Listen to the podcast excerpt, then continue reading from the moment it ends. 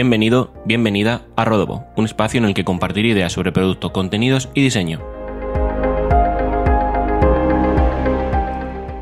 Gracias una vez más a ti que nos estás escuchando en este nuevo episodio del podcast. Yo soy Juan Rodríguez y estoy al otro lado con David Navarro, diseñador y director creativo. David empezó su carrera en 1998 y actualmente, tras pasar por algunas agencias y consultoras, está dirigiendo un equipo de diseño de producto en, Twitter, en, en Nueva York.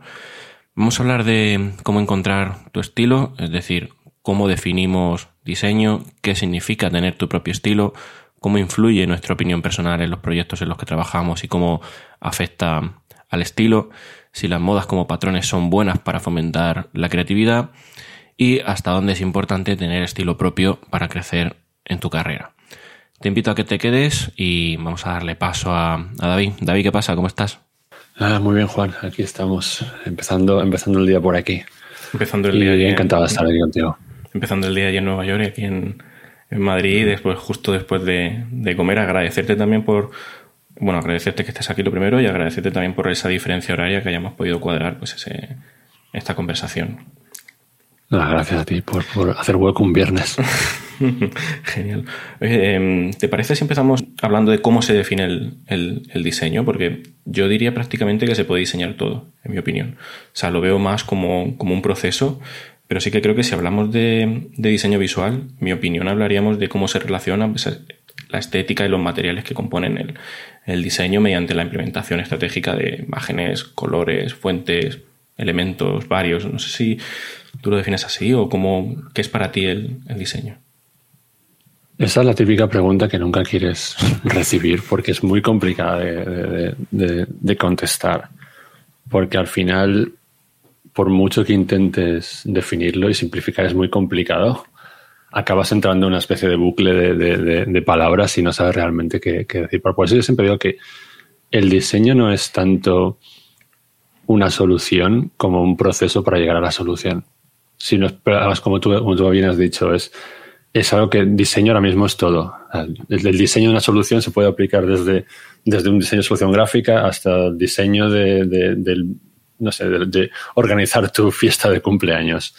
Es, es, es, pero básicamente al final es lo mismo. Tú tienes una, un problema que resolver y, y, para mí diseño es el camino para la solución a ese problema. Si nos ponemos en plan, en plan diseño visual, lógicamente defines el problema y tú tienes todo tu, tu, tu toolkit de, de cosas para poder llegar estratégicamente a esa, a esa solución, que puede ser más o menos brillante. Pero el diseño al final es, es un proceso más bien.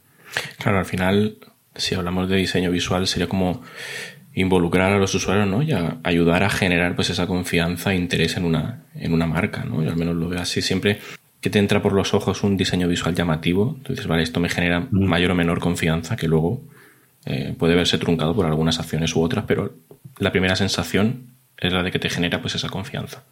Te genera confianza, te genera también, digamos, eh, presencia, ¿vale? Es la que la gente pueda reconocerte.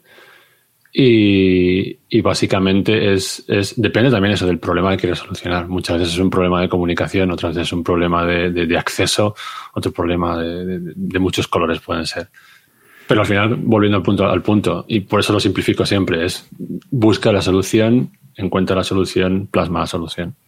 Y seguir ese, ese proceso. ¿De qué hablaríamos si hablamos de tener, de tener tu propio estilo? Porque para mí es trasladar una conversación a una imagen tangible. Pero yo creo que siendo, siendo, por ejemplo, la parte visual en la que más flojo estoy y de la que menos sé, tiendo a ser muy desordenado en cuanto a los elementos se refiere. A mí me gusta ver mi estilo más como una definición de cómo abordo mi trabajo, ¿no? Cómo, cómo llego a esos elementos y cómo y qué hago con ellos, sobre todo. Sí, el, estilo, también otra de esas preguntas que, tiene muchas dimensiones. Porque al final mucha gente piensa que el estilo es, eso, es, es como la gente te identifica a ti, cuando realmente el estilo es más un poco un cúmulo de experiencias o sea, no, no creo que haya una persona que digas, a no ser que estemos hablando de arte, que quieres la persona o un, un ilustrador sí que ves, quiero ese, ese, estilo parecido a, animación o eh, ilustración kawaii o cosas de esas, ¿vale? Entonces sí. que tienes el estilo, sí que define eh, lo que estás buscando, pero cuando hablamos un poco de, diseño en general, también es un poco fruto de, varias variables, como puede ser la cultura del momento. O sea, eres hijo de tu tiempo. El hijo de tu tiempo es en el ahora, no en el pasado, en el ahora. Después el contexto en el que vives. Es muy diferente, además por, por mi experiencia propia, es muy diferente mi yo que estaba en Valencia trabajando en el, pequeño, en el pequeño estudio al yo que se mudó a Ámsterdam, al yo que vive ahora en Nueva York. Al final el contexto de la ciudad también te alimenta tu estilo y define muchas de esas cosas. La gente con la que te juntas. Porque al final tú también eres una esponja que absorbes diferentes, sobre todo aquí, por ejemplo, tu estilo o mi estilo en ese caso está, está también definido por por esa percepción de contexto, cultura e influencias que tienen otros que vienen de otras partes del planeta. ¿Sabes? Al final es muchísimas cosas que se juntan a la vez que son las que van definiendo tu estilo. Pues el estilo, el estilo que tienes hoy probablemente no sea el estilo que tengas mañana. Mañana, entendido mañana como, un futuro medio lejano. Sí, a, medida que también vayas desarrollando pues esos proyectos, ¿no? Que alimenten, que alimenten también tu, tu portfolio, por decirlo de alguna forma, o, o alimenten pues ese pensamiento crítico es decir, vale, ¿cómo tengo que abordar este, este problema? ¿Cómo tengo que resolverlo? Y yo creo por, por, lo que he leído, creo que a las personas nos gusta decir que si trabajas para un cliente, debes aislar siempre tu, tu opinión personal y hacerlo mejor para ese cliente independientemente de, de, lo que pienses. Creo que en teoría esto suena, suena genial, pero los diseñadores visuales, como es tu, tu caso, seguís siendo, seguís siendo personas, bueno, todos somos, todos somos al final personas.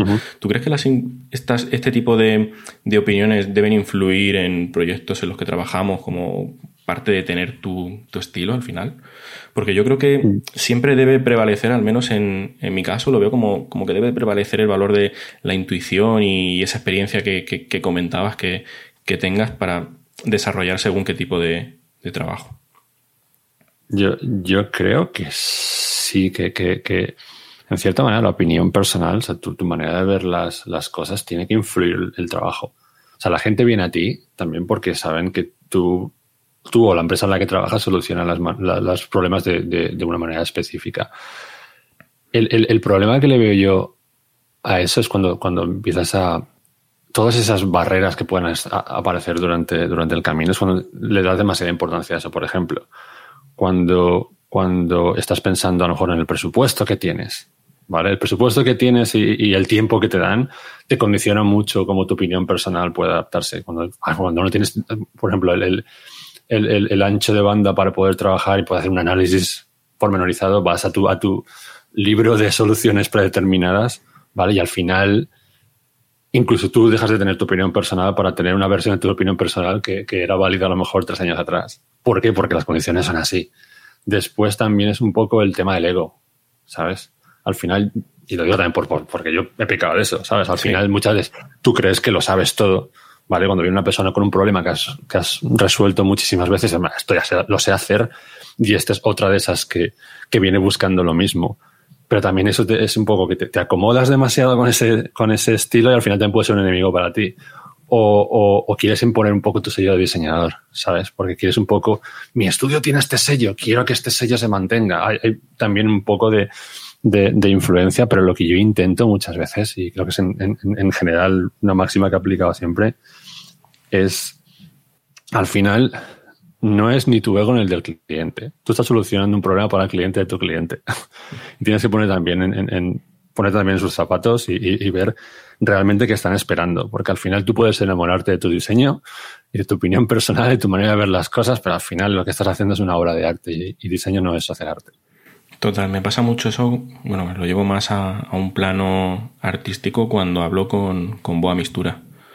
Ellos al final pues hacen, hacen diseños y al final pues a ellos les contratan pues ayuntamientos y demás y claro, tienen que diseñar una solución para atraer un tipo de perfil determinado pero la parte contratante está, está en medio. Entonces sus trabajos siempre son, tienen un perfil similar en cuanto, en cuanto a diseño, pero luego el trasfondo es totalmente, totalmente diferente. Yo creo que ahí puede estar también un poco, un poco la clave de ir cogiendo, ir añadiendo pequeños toques a, a lo que vayas haciendo. Sí, lógicamente siempre es satisfactorio poder poner un poco de ti mismo en, las cosas y que, que, quede un poco ahí ese, ese sello, pero, pero el, truco es no, no, no, poner demasiado énfasis en ese sello y solucionar primero, primero el problema. Y si luego puedes poner un poquito de ti, que ese pequeño ego de artista se quede un poco así satisfecho, eso no está mal. Hmm. Porque al final también eso, como digo, es, es, es un poco el, branding de tu propio estudio, tu personal branding también, que al final va a atraer clientes. Lo que pones en tu portafolio al final es lo que atraes. Claro. ¿Sabes? Si tú pones demasiada variedad, lo he visto muchas veces cuando he analizado portfolios de gente, que, a mí me gusta la variedad, pero muchas de las variedades son, son una mezcla de tantísimas cosas que al final tampoco sabes realmente lo que estás juzgando. O sea, es, un poco jugar un poco con ese equilibrio de fuerzas, no irte demasiado a, imponer tu estilo, pero tampoco irte demasiado a, tener una voz tan amplia que, te pierdes en, la inmensidad de las cosas. Hmm. O, o, si puede encajar, ¿no? También si tienes un portfolio muy, muy de un extremo y también del otro extremo, a saber si eso puede encajar con el problema que puedas tener tú. Pero cuando, cuando ves un portfolio bien definido para un tipo de, problema, como puede ser, por ejemplo, no sé, me lo invento, banca o, o medios de comunicación, pues tú ya sabes que esa persona es apta para resolver pues el trabajo de tu empresa, en este caso, pues será del mismo, del mismo sector. Y mm, hemos hablado antes de, de, de, arte. No sé si, si hablamos de estilo, podemos hablar de personalidad frente, frente a moda. ¿Qué hay más en, la actualidad en el diseño de producto, diseño visual? Si hay personalidad, hay, hay mm, moda, no sé cómo, cómo lo ves en eso. Esta es una de mis preguntas favoritas. Vamos a hablar un ratito de esto. vale, es, es, es, uno de los temas que he hablado muchísimo con, muchísima gente. Y, y, es un poco, ¿sabes? Somos hijos de nuestro tiempo, como decía, ¿vale? Con esto de las nuevas tecnologías, de repente todo el mundo tiene acceso a las mismas cosas, con lo cual se produce una, una, una sistematización increíble. Con lo cual, antes, si te das cuenta de lo que pasaba antes, las corrientes estéticas estaban muy bien determinadas, ¿vale? Un hecho cultural importante, determinaba que cierta gente reaccionara contra esa cosa. Y al final se creaba una especie de, arte que salía en un momento preciso del tiempo y todo era un poco por ese corte. Ahora mismo esas tendencias se han convertido en, digamos, en recursos visuales, que todo el mundo puede acceder a ellos. Tú puedes acceder a ese, al tipo de diseño de la escuela suiza, al tipo de diseño constructivista, lo que sea, ¿sabes? Al final llega un punto que todo al final empieza a tener un, lenguaje demasiado, demasiado, demasiado similar. Y lo que se está viendo ahora, que, que, que, leí un artículo tiempo atrás que hablaba, que hablaba de, de brands versus blands y es bland es básicamente las marcas que quieren parecerse unas a otras para no salirse un poco de, lo que la gente espera. Ese punto que lo has visto, esas marcas de mm. clásicas de moda que de repente todos tienen el mismo logotipo, con la tipografía muy, muy básica, muy minimalista, muy funcional. Es claro, pero ¿qué, os pasa? O sea, la, personalidad para mí es, no, no, es, no es un estilo, es más una, una voz. Es la importancia de la voz de marca. Entonces, claro, la personalidad versus la moda. O sea, para mí la personalidad es esa voz. O sea, no es tanto cómo ejecutas esa, esa, esa estética más que la voz. Si tú piensas en marcas como, como Apple, como, como Nike, como Chobani, es una marca de yogures de aquí, todos tienen un, un, un, un, lenguaje muy único que mucha gente está copiando. ¿Cuántas veces habrá venido un cliente y dice, quiero esto como Apple, la web como Apple? O esa campaña de Nike con la fotografía tal, la quiero también. Al final dices, o sea, tan, es, ese punto de, globalización hace que al final te condicione, te condicione como tú te, te, enfrentas a, a, los problemas y al final es que no puedes escapar de ahí. Yo he pecado de eso muchísimo. O sea, yo, yo, siempre he acabado mood boards de fotografía, acabo buscando los fotógrafos que conozco, que son de Nike, porque sé que tienen de todo, ¿sabes? Sí. Pero eso, y, pero es la realidad. Es lo que pasa ahora mismo. Claro, a, mí al menos no me, no, me ha pasado porque no soy, no soy diseñador visual, pero siempre que hablo con, con personas que están más cerca pues, del, del, diseño visual, noto como cierta frustración cuando intentan encontrar su, su propio estilo, además porque ahora con, con todo el auge de los design systems, lo que hablamos, puedes, puedes, coger el design system de cualquier empresa, implantarlo en, en, tu página y el ejemplo perfecto que has dicho antes de, de, Apple, que quizá te llega algún cliente y te dice, oye, quiero la interacción como la tienen en su página web y claro, al final cogemos ciertos patrones que funcionan de una forma y el público ya estandariza como suyos y al final todo es, es, muy, muy homogéneo, pero claro, se carece de esa, de esa personalidad. De hecho, eh, encontré justo ayer una frase de Coco Chanel, que no es por, por fliparme aquí hablando de, de, moda y demás, que decía que la moda se desvanece, solo el estilo permanece igual. Y dije, bueno, pues está dentro de lo que cabe, totalmente, totalmente de acuerdo con, con esa frase, porque al final cuando encuentras una personalidad, un estilo, es lo que... Ese, es, es, lo que te decía la voz. Es lo que te. O sea, mm. tú fíjate, Apple, poniendo ese ejemplo, ellos llevan siempre innovando en maneras de, al margen de, de, los productos, me refiero a la comunicación. Siempre que tú ves la nueva web del nuevo producto de turno, siempre la ves es, hostia, han hecho esta, esta transición, esta manera de, narrar, pero al final te das cuenta que esa va cambiando. Si te echas la vista atrás, a lo mejor cinco años atrás, eso va evolucionando. Ahora mismo he visto, no, si, si, si, ves las, si sigues las keynotes, cuando están presentando productos, al final acaban con ese mosaico irregular de, de, de, rectángulos donde ponen todo. Lo vi ayer, por ejemplo, en, en, en, la presentación del nuevo sistema operativo de Huawei. Al final, crear unos patrones del que la gente se siente cómoda con ello, me parece bien, me parece bien, pero al final es eso que, que, que esa voz se, se hace demasiado universal. Y al final, lógicamente, tú te conviertes en un sucedáneo de los otros. Efectivamente. Y, eso lo veo bastante mal. O sea, es un poco para mí el, lo que hay que hacer es centrarse en resolver el problema. Y me parece muy bien los remixes, pero los remixes tienen que ser remixes y no parecer la pieza original. ¿Sabes? Un poquito de innovación no estaría nunca mal. Totalmente. Que luego el, el estilo, pues como estamos hablando, pues requiere tiempo y al final, pues evolucionará naturalmente. Eh, entonces, eh, ¿crees que las modas, entendiéndolas como esos patrones que aceptamos, son buenas para que un diseñador pueda fomentar pues, eh, su creatividad o, lo que hablamos de su resolución de, de, problemas? Porque mi punto de vista es que a veces nos obsesionamos muchísimo con, con, con, esa parte visual, con lo estético frente, frente a lo funcional. Y hay que recordar que al final, si dos diseñadores desarrollan o cogen un, un mismo proyecto, al final va a salir de forma diferente. Ambas soluciones van a ser totalmente, totalmente válidas, pero luego al final, para el cliente solo va a haber una. ¿Por qué? Porque al final puede encajar más con, con lo que siente con, con, esa persona, con esa percepción de valor que puede, que puede recibir o ese alineamiento con, con su marca. Yo creo que es la suma de, de la experiencia que, que, hablábamos antes. Mí básicamente es, es, está bien. A mí los patrones de sistemas de diseño, best practices, etcétera, me parecen bien para entrar en lo que es el discurso. ¿Vale? Eh, siempre está bien tener una, una especie de, de, red de seguridad por si te caes. ¿Vale? Al final, si tú utilizas lenguajes universales, tú sabes que al menos ya tienes hecho el 50 o el 60% del trabajo. Pero claro, ese, ese, no te puedes caer la capa del patrón. No te puedes caer la capa del patrón. Tú tienes que poner siempre al final la voz del, del, del, cliente, la voz de la gente a la que está solucionando el problema, la, la, audiencia, el usuario final, y un poquito de tu voz. Y al final, cuando digo, es el remix el que hace que, que, que, ese discurso que tiene parte de, de, familiar, ¿vale? Sea un poco innovador. Al final es que, no se puede tampoco reinventar la rueda, ¿no? No puedes empezar aquí ahora mismo, ¿vale? Si la gente está acostumbrada, ya voy a hablar un poco de, diseño de productos, si la gente está acostumbrada a interactuar de alguna manera para hacer ciertas cosas, los típicos swipes para los lados, para, para borrar un, un, mensaje de tu, de tu Gmail y se convierte en un patrón, tampoco puedes empezar a pensar, ah, bueno, pues por, porque quiero innovar voy a hacer ahora mismo que sea con mi nariz. O sea, no, no, no, sí. no puedes ponerte tan, tan, tan especial, tienes que tirar un poco a eso, pero hay maneras a lo mejor de, de intentar llegar un poquito más allá. Por ejemplo, ¿qué tal si lo que mejoras es la animación que produce eso? que te provoca una sensación diferente. ¿vale? A lo mejor eres tú el que al final estás marcando la pauta para, para que otros la sigan. Es una cosa que también le digo a mis, a mis equipos, lógicamente por la tendencia natural que tenemos, ¿vale?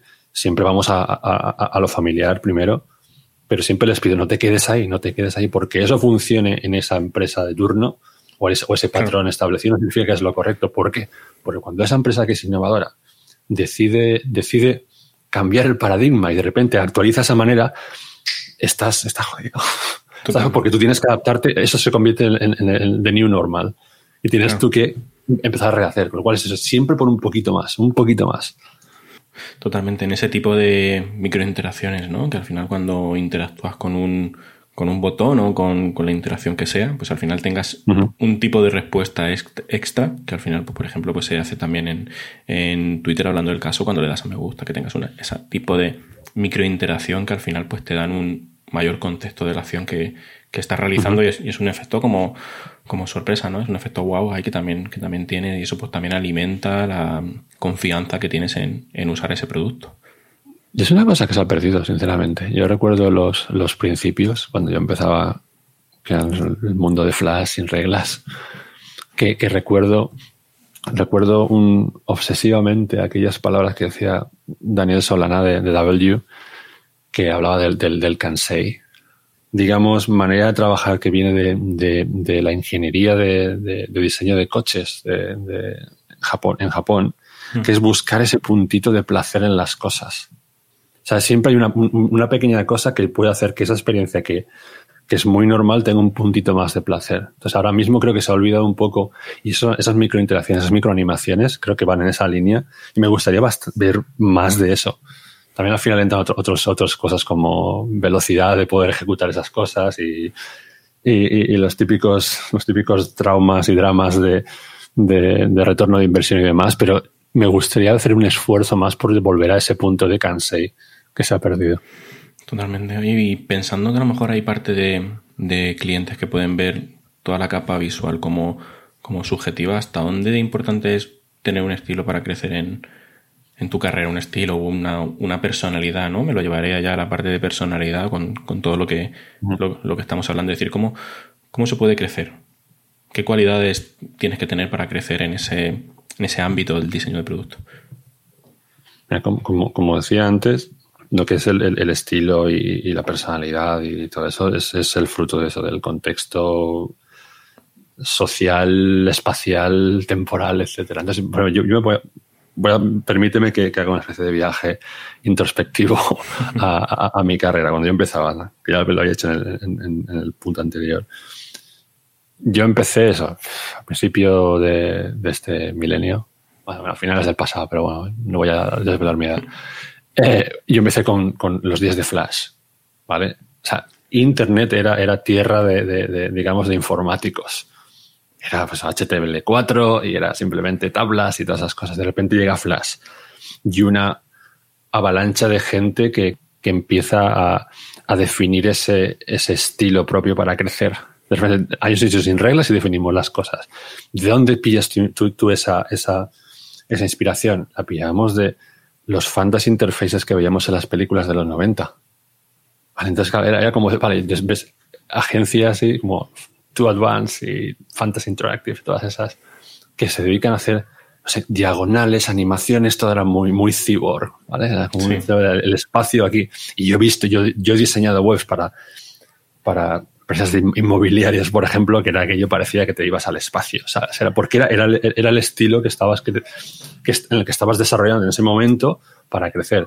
Al final la cosa se vuelve loca y entra a ese punto de, de, de que se normaliza un poco más a lo editorial. Abres la, abres, tu, carrera evoluciona cuando empiezas a traer también el interés de pues, la publicidad, la gente de gráfica. Entonces, al final, los layouts se, por, se convierten en, en, esa tendencia que hace que evolucione tu estilo, crezca tu carrera. Por eso, si te das cuenta, es, es, una, es el, el, contexto que te toca vivir en ese momento. ¿Qué pasa ahora en producto? Ahora mismo es eso. Están las marcas, como decimos, las marcas de turno que un poco marcan el camino, los demás siguen. Entonces, claro, a la hora de crecer en tu carrera, pues, pues eso, o sea, es, es un poco analizar también el contexto que te rodea sin tener esa obsesión en seguir el contexto que te rodea. O sea, requiere siempre estar alerta. Yo, yo no puedo dormirme.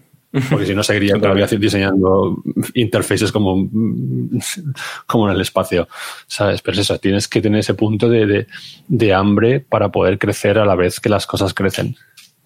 Claro, a mí me gusta, fíjate, yo empecé bueno, empecé haciendo cosas, aunque, luego mi carrera ha ido por, por otro punto, pero con, con Dreamweaver y me fijaba muchísimo pues en, en películas de los 80 tipo los Goonies, los Gremlins, en, luego en juegos tipo Duke Nukem, Doom, es que me, me encantaban esas cosas y me lo llevaba mucho a, a front page y hacía pues eh, pinitos pues cuando tenía, a lo mejor, a lo mejor te hablo cuando tenía yo 10, 12 años, o sea que ha pasado también tiempo. Y aunque luego mi carrera haya ido por otro, por otro lado, actualmente que ya estoy un poco, un poco más metido, sí que me gusta volver a, a, esos básicos, ¿no? A esas raíces y decir, vale, ¿qué había en los años 80? ¿Qué había en los 90? ¿Qué había hace 10 años? ¿Qué puedo coger de ahí?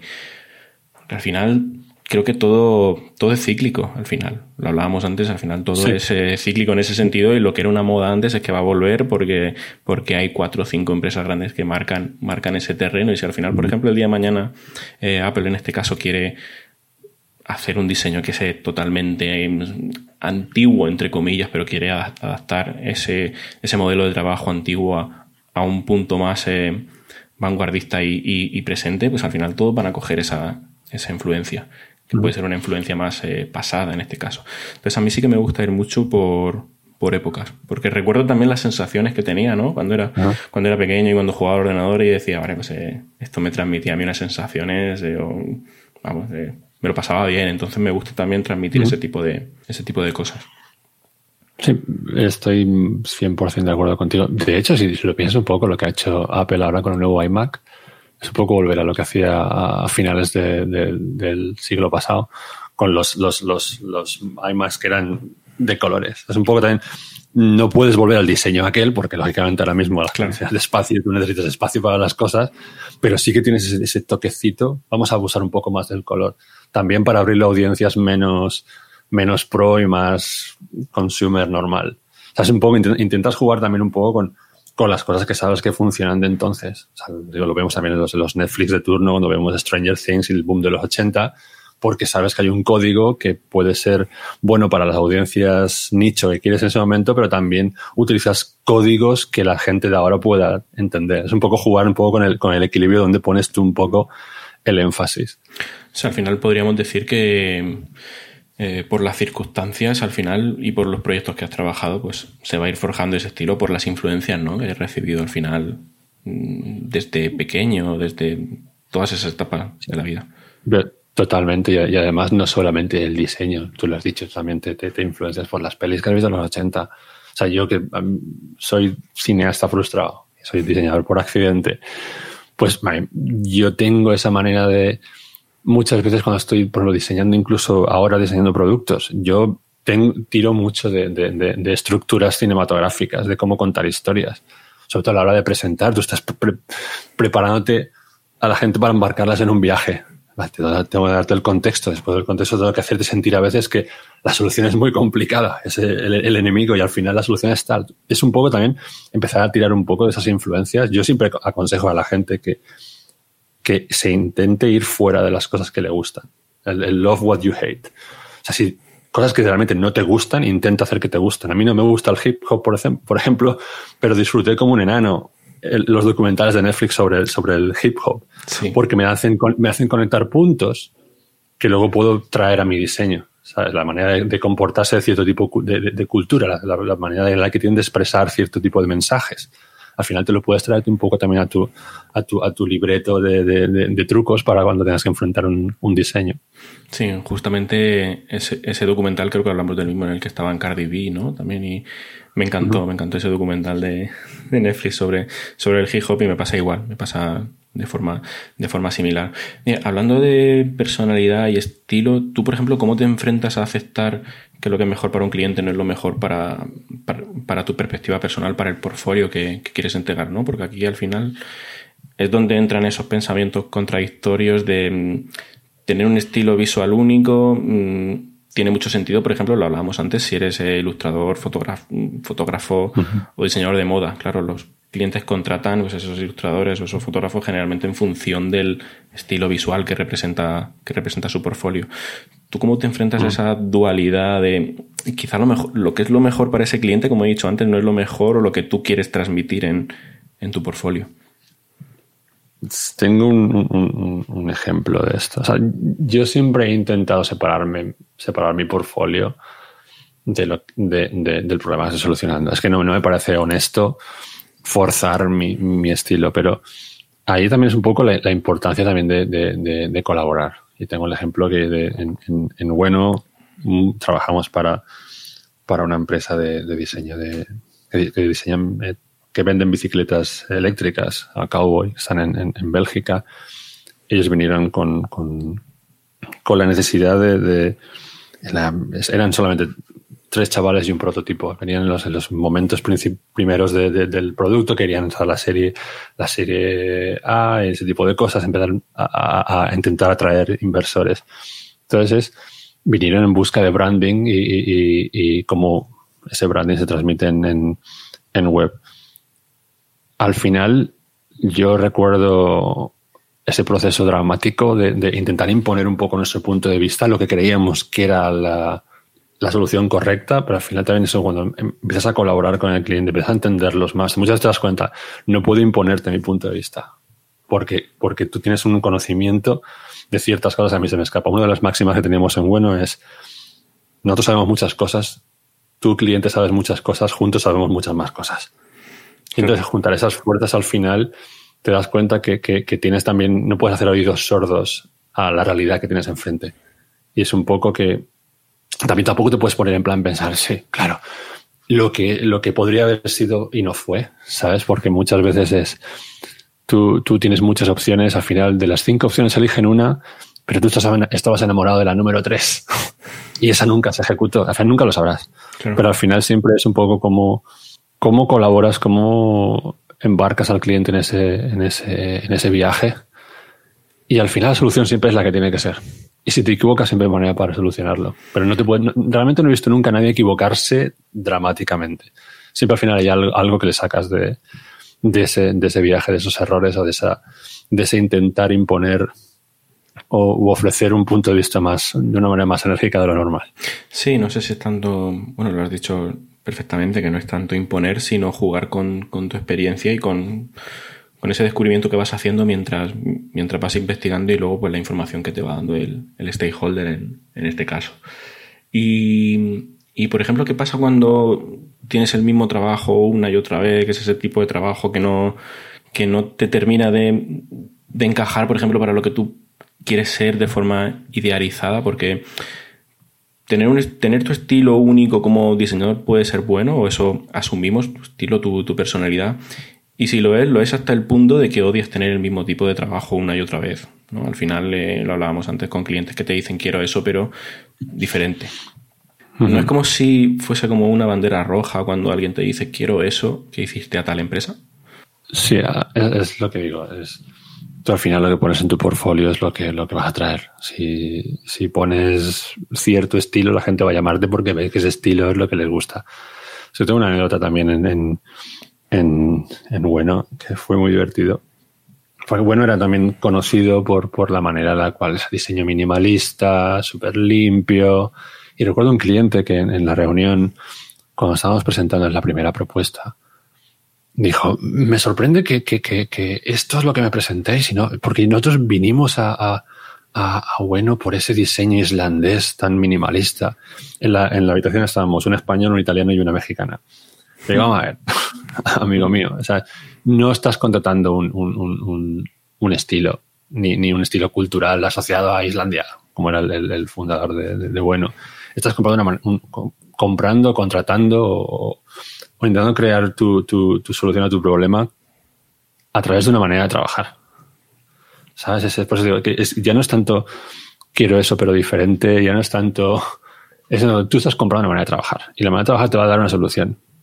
Y, eso es lo que, tienes que, lo que tenemos que dejar muy claro desde el principio. Y no te lo dejaba muy claro, pero ese cliente era el cliente corporativo que estaba más enamorado del amor que, que de la solución. Sí, como tienes que... él no necesitaba una, una, cosa minimalista, necesitaba una muy buena estructura que era una especie de, digamos, una típica gran empresa con muchísimas oficinas, muchísimos departamentos estructurar el contenido bien era lo más importante, no hacerlo minimalista. Era. Entonces, claro, al final no, no necesitas eso, necesitas esto otro, ¿sabes? Es como que intenta bajar tus expectativas en cuanto a lo que ves en nuestro portfolio e intenta pensar en lo que va a ser bueno para ti. Y pues fue un poco la, anécdota graciosa de, tipo chiste del mexicano, de la mexicana, el italiano y el español. Claro, porque al final el resultado de ese portfolio, ese resultado pues, de esa metodología o esos procesos que vayas inculcando al, equipo y que lo vayas repitiendo hasta que salen de forma refinada. Y dices, vale, cuando un cliente vamos a seguir este, este proceso, esta, esta metodología y el resultado, pues habrá veces que por, la tipología de cliente o por la situación o por la información que vayas recogiendo, pues se va a aparecer o no se va a aparecer. Que luego también tú tienes que, saber un poco los elementos que tienes. Si, si, tú te viene un cliente con ciertas necesidades y sabes que hay un, tipo de persona en tu equipo que está que sabe un poco más de cierta cosa o que puede aportar, por ejemplo. Yo recuerdo también otro, otro cliente que era para, para una, una empresa de, de, stock fotográfico de vídeo y querían hacer una, una plataforma premium para creativos. Entonces, aquí tuve que pensar, vale, la persona que sabe mucho de editorial, porque quería hacer un punto más editorial, pero quiero una persona también que, tenga, que sepa de producto, ¿vale? Porque al final no deja de ser un e-commerce. Entonces, juntando las dos fuerzas, al final le dimos un poco un sello a esa solución diferente. O sea, no es lo mismo si pones a otros, dos tipos de personas que están incluso adaptadas a la misma manera de trabajar, el resultado sería diferente. Con lo cual también tienes que ser inteligente a la hora de que pones, vale, yo te quiero solucionar el problema y te quiero dar un poco de, sabor a esa cosa dependiendo del perfil que te ponga a currar en ello. Totalmente. Y ya para, cerrar este bloque, tú que has trabajado con, muchísimos clientes, ¿de qué dirías que es el. ¿De qué dirías que es reflejo el estilo de, un diseñador? Porque yo creo que son los valores y luego actitud y lo que, lo que estamos hablando en esta, en esta media hora, la personalidad que, que adquieras, ¿no? Para mí, el, reflejo del estilo de un diseñador se manifiesta en las veces que ese diseñador trabaja con la gente. He visto mucha gente no querían trabajar con diseñadores porque imponían su estilo. ¿Sabes? Yo vuelvo a, lo que decía al principio. Para mí, esto es un proceso. O sea, tu estilo es un proceso. Es un proceso adaptable, es un proceso que, que lógicamente tienes que poner a veces un poco más de tu personalidad, un poco menos de tu personalidad, pero es, es un poco el intentar ser muy adaptable a las situaciones eso también puede tener un punto negativo, que al final tu portafolio sea demasiado diferente. Pero siempre hay un punto, hay puntos de, unión, que es un poco la manera en la que tú tienes de ver las cosas. Si tu fuerte en el visual es más el proceso del, de cómo llegas al visual, haz hincapié en eso cuando lo expliques, ¿sabes? Pero, al final yo siempre recomiendo, no toques los mismos acordes. ¿qué, pasa con ACDC? Por ejemplo, hablemos de, de música. Con los tres mismos acordes estás en discos, una y otra vez. Al final sí, bien, guay. Al final van a gustar a los fans de toda la vida, ¿sabes? Pero no vas a, no vas a tener un punto de innovación. A mí me encantan las bandas que al final evolucionan y ves un poco sus principios y cómo son ahora. Hay gente que empezaba a lo mejor en el metal y acaba en la electrónica, no me importa, siempre y cuando haya coherencia. Totalmente. Por ejemplo, tu estilo puede ser muy diferente siempre y cuando sea coherente. Y muchas veces tienes que hacer lo que decía antes, el love what you hate. intenta que te gusten las cosas que no te gustan ¿vale? Exponte a ellas, porque de ahí vas a sacar cosas que van a hacer tu estilo diferente. Entonces al final te puedes apartar de esa mismidad y tener un estilo que refleje valor. Totalmente, totalmente pasa y además pasa, pasa muchísimo en, la música además, que vas añadiendo pues ciertos parámetros. hay un montonazo de, bandas pues que empiezan en lo que, has dicho en, en, metal y al final pues se van hacia la electrónica, pero luego tienen un cierto sonido que siguen siendo pues una banda de metal y cada vez que van agregando cierto tipo de sonidos a, su, a su forma de componer, pues ya al final no son una banda de un estilo, sino que son justamente el nombre de esa banda. Y no te produce eso placer, a mí me produce placer. Muchas veces dices, ay, me da pena, me da pena que ya no hagas el estilo que hacías antes. Pero dices, pero también le encuentro placer en esto, ¿sabes? Entonces, pues, piensa a, este nivel, a nivel de diseñador. No te puedes apalancar en tu estilo suizo con la helvética de turno y el layout limpio evoluciona eso. Al final no sabes dónde te va a llevar. Intenta buscar un puntito siempre de, extra. Esa obsesión la que tengo con mis diseñadores así. ¿Sabes? Le digo, no te acomodes a eso, por favor. Me parece muy bien que vengas con esto porque es la solución fácil. Dame cosas que odies. Dame, enséñame las cosas que porque a lo mejor hay cosas que yo puedo conectar y tú no puedes conectar y juntos las conectamos.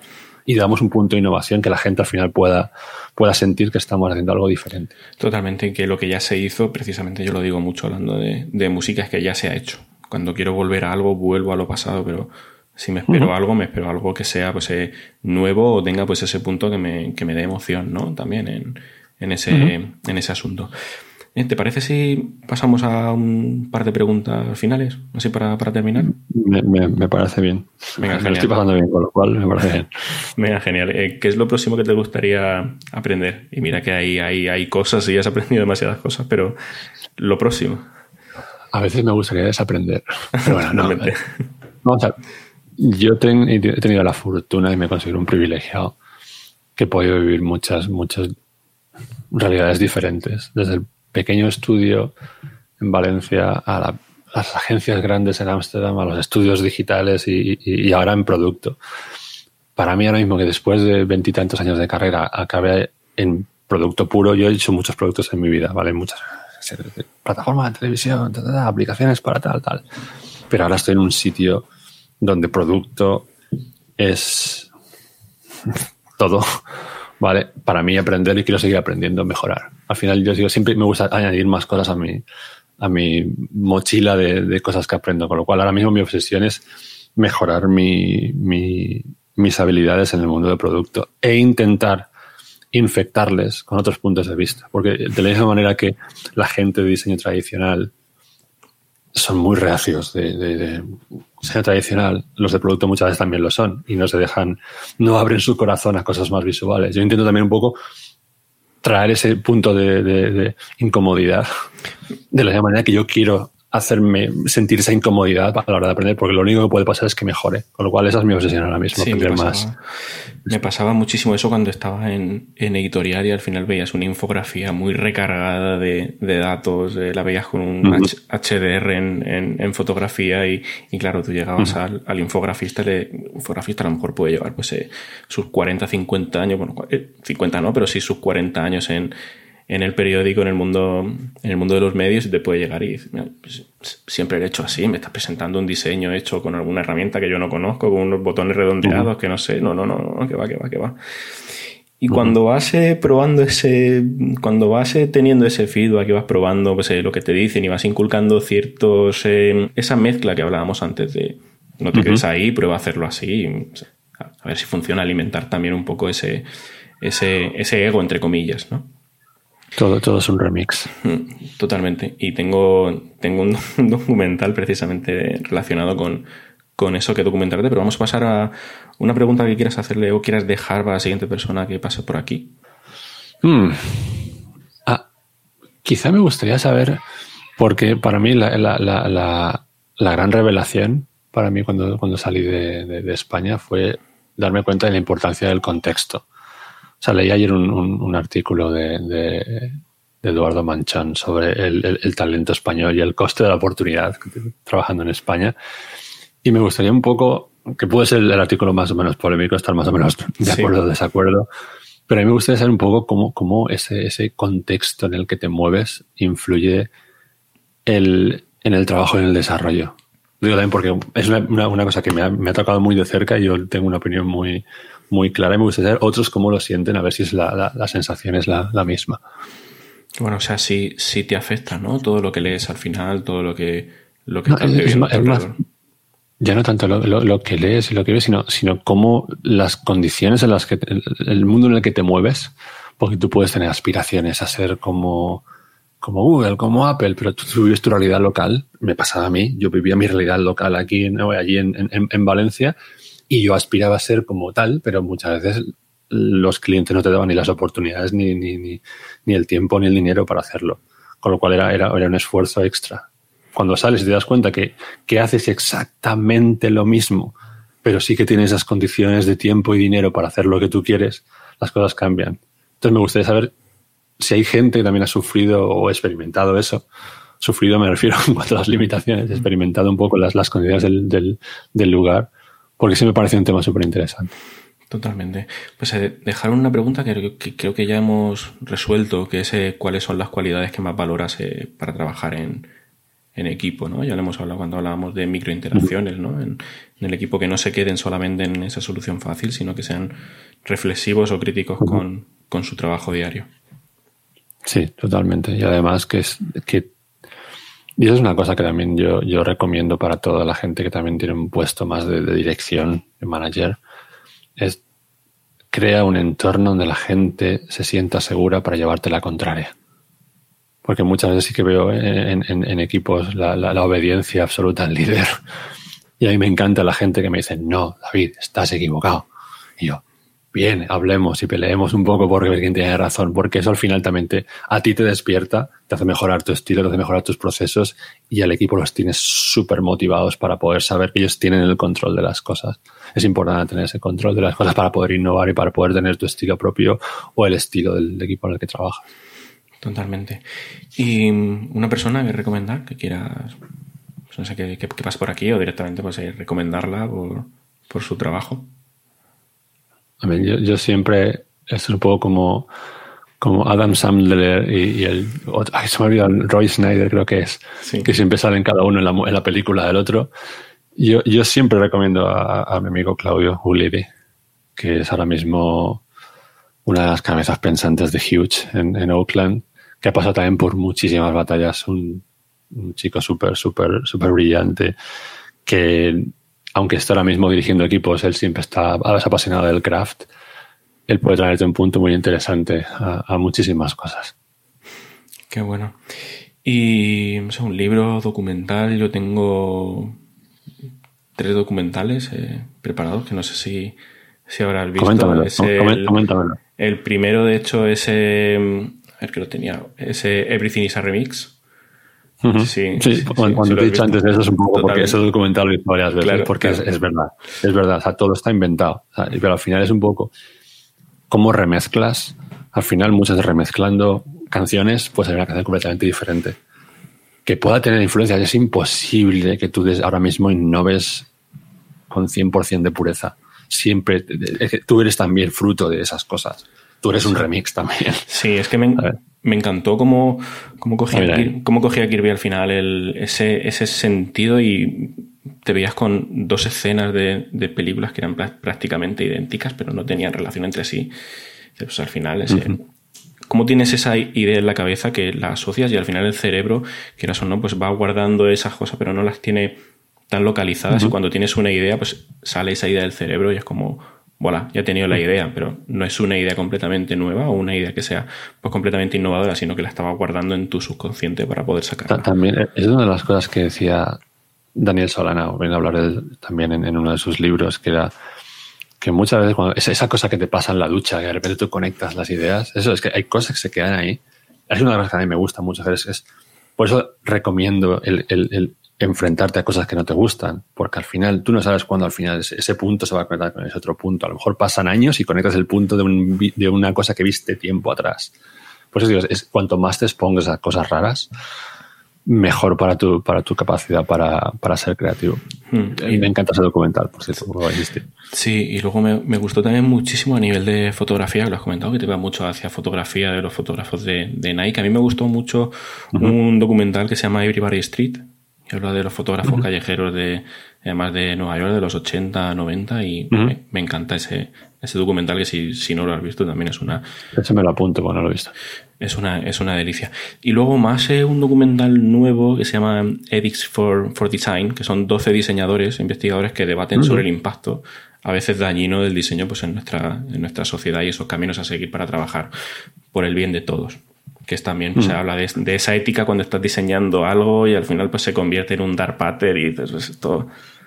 esto mm, el, tema de la ética, del tema de la accesibilidad, del tema de ser empático con las cosas que, muchas veces pasamos por alto es muy, muy importante. También podemos hablar otra hora de esto en, largo y tendido. No, tampoco he visto ese documental, me, lo apunto para, para, para verlo. Pero a mí sí que me gustaría recomendar una cosa que es, ya no, ya no, recomendarte nada específico, pero a mí siempre, siempre, siempre me ha gustado el cine de los 70.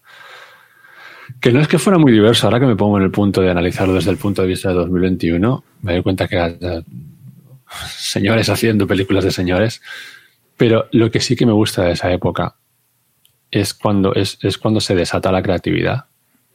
Vale, me gusta el punto cuando la creatividad no tiene control, es un poco caos, caos intentando crear un nuevo orden ¿vale? El cine de los 70 era alergia un poco al control de los estudios de, décadas anteriores y es cuando salen joyas como puede ser El Padrino o pueden ser las películas de Sidney Lumet de, esa época como Tarde de Perro, Sérpico y demás o Network que es un mm. peliculón entonces te das cuenta que es un poco y por eso es lo que son las cosas que yo me traigo al diseño es un poco como muchas veces cuando dejas tu la libertad de las cosas para, para, que ocurran. Un poco también intentas imponer un poco tu criterio, no está mal. Un poco como, como cierro todo esto un poco contradiciéndome a mí mismo, ¿vale? No está mal intentar poner tu criterio, siempre y cuando tu criterio no, no, no, no se convierta en tóxico. Porque al final tú eres eso, tienes una opinión y la, tu opinión importa. No quiero robots, quiero gente con opinión. Mm, y si tu opinión está equivocada, me parece muy bien. El error está permitido en este mundo, no, no, estamos ahora mismo operando a gente a corazón abierto. Siempre y cuando se pueda, se pueda debatir, ¿no? Lo has comentado con, el equipo. Por supuesto. O sea, lo, mejor es, tener siempre ese punto de, crear ese, ese, entorno de seguridad. O sea, para mí es, vital, si no, al final van a pensar que eres un tirano. Y los tiranos no, no, no, no son la gente con la que quieres trabajar. Quieres trabajar con la gente que al final te ayuda a darte superpoderes. Totalmente. Pues eh, nada más, agradecerte, agradecerte una vez más tu, tiempo. Ah, muchas gracias a ti. Y poder haber cuadrado pues ese, esa diferencia horaria, la verdad es que ha sido, ha sido un placer enorme. Lo mismo. Lo mismo digo, un, un abrazote fuerte.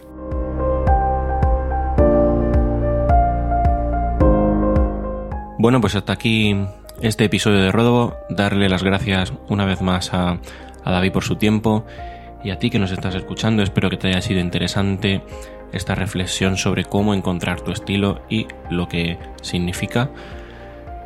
Recuerdo que vamos a dejar todas las referencias de este episodio, libros, documentales y demás en, las notas del programa y que tienes muchos más episodios en rodobo.es y que nos escuchamos en el siguiente. Así que gracias y hasta la próxima.